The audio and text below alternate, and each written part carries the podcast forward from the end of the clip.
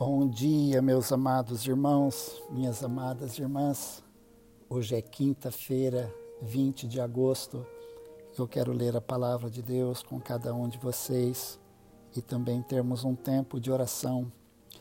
Na segunda carta que Paulo escreve a Timóteo, no capítulo 4, a partir do versículo 1, ele diz assim: diante de Deus e de Cristo Jesus, que há de julgar vivos e mortos pela sua manifestação e pelo seu reino. Peço a você com insistência que pregue a palavra, insista, quer seja oportuno, quer não, corrige, repreenda, exorte com toda paciência e doutrina. Pois virá o tempo em que não suportarão a sã doutrina, pelo contrário, se rodearão de mestres segundo as suas próprias cobiças, como sentindo coceira nos ouvidos. Eles se recusarão a dar ouvidos à verdade, entregando-se às fábulas. Mas você, seja sóbrio em todas as coisas, suporte as aflições, faça o trabalho de um evangelista, cumpra plenamente o seu ministério. Quanto a mim, já estou sendo oferecido por oferta de sacrifício, e o tempo da minha partida chegou. Combati o bom combate, completei, completei a carreira, guardei a fé. Desde agora me está guardada a coroa da justiça, que o Senhor, reto juiz, me dará naquele dia, e não somente a mim, mas também a todos os que amam a sua vinda. Aqui está o homem mais importante do Novo Testamento, depois de Jesus, é lógico, terminando a sua vida numa prisão e sozinho. São palavras de orientação ao seu querido filho na fé, Timóteo.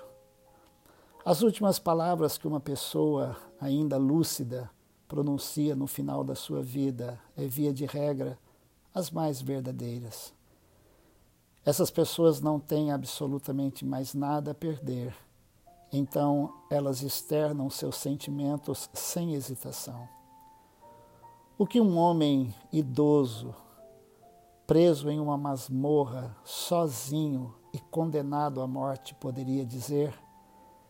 Lamentar, murmurar, dizer que a vida foi injusta, que Deus havia falhado com ele? Esse homem o apóstolo Paulo. Ele havia enfrentado durante a sua vida situações que poderia ter feito da sua vida uma tragédia. Em 2 Coríntios, no capítulo 11, a partir do versículo 23, ele fala de prisões, de açoites, de perigos de mortes, de várias quarentenas de açoites, três vezes açoitado com vara, apedrejado, em naufrágio três vezes, ficou uma noite e um dia boiando em alto mar, em viagens, em perigos de rios, em perigos de assaltantes, em perigos entre os da sua própria terra, em perigos nas cidades, no deserto, no mar, entre falsos irmãos, em fadigas, vigílias, fome, sede, jejuns, frio e nudez. Além de tudo, uma profunda preocupação com todas as igrejas. Esse homem está terminando a sua vida, mas o que é que nós encontramos em Paulo? Ele havia dito lá em Filipenses, capítulo 4, 11 a 13, ele diz: Eu aprendi a viver contente em toda e qualquer situação. Sei o que é passar necessidade, sei o que é ter em abundância. Aprendi o segredo de toda e qualquer circunstância, tanto estar alimentado, como ter fome, como ter abundância e passar necessidade. Ele diz que o segredo era tudo posso naquele que me fortalece. Agora, Paulo está terminando a sua vida. Ele está muito ciente disso. Essa é a sua última carta. Paulo foi para a forca ou decapitação depois dessa carta que ele escreveu. Mas Paulo foi um homem de sucesso. Mas o sucesso de Paulo foi segundo Deus. Ele cumpriu a carreira que lhe estava proposta. Quando corremos a carreira que nos está proposta por Deus, a nossa maior satisfação será completá-la. Não importa a forma, mas que nós vamos completá-la. Antes de fechar as cortinas da sua vida, Paulo nos abre uma linda clareira do seu passado, do seu presente e do seu futuro. Paulo olhou para o seu passado com gratidão.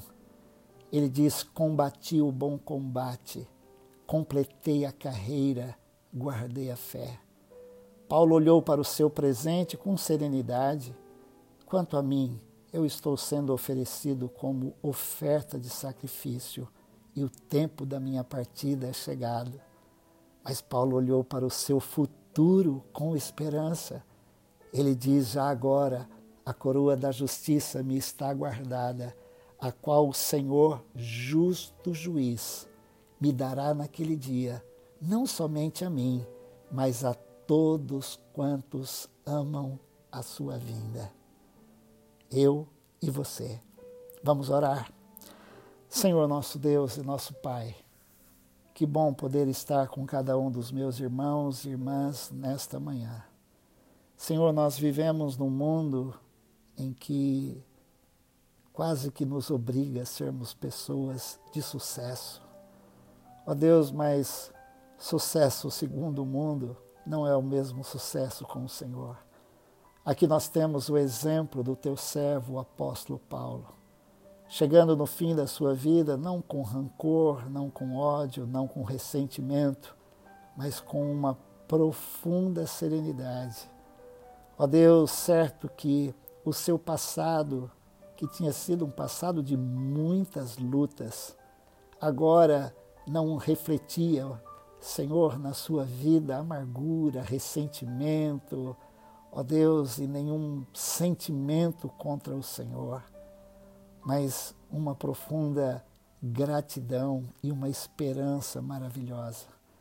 Senhor, nesses dias que nós estamos atravessando, que são dias difíceis, são difíceis para mim, são difíceis para os meus irmãos e irmãs.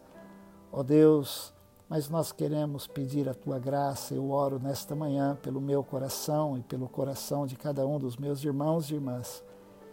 Que, Senhor, nós sejamos cheios dessa esperança, dessa plenitude de Deus, da graça do Senhor.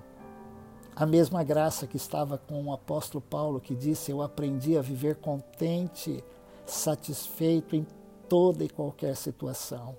Senhor, nos perdoe quando nós murmuramos, quando nós reclamamos, Senhor, por coisas às vezes que, Deus, depois descobrimos que, na verdade, nós temos é que agradecer o Senhor.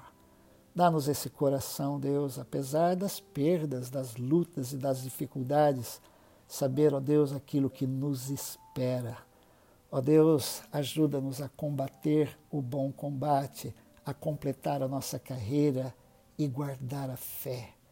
Ó Deus, mesmo quando chegar a hora da nossa partida, nós possamos dizer que a coroa da justiça nos está guardada, porque o Senhor é um reto juiz que nos dará naquele dia, não somente a nós, mas a todos os que amarem a sua vinda.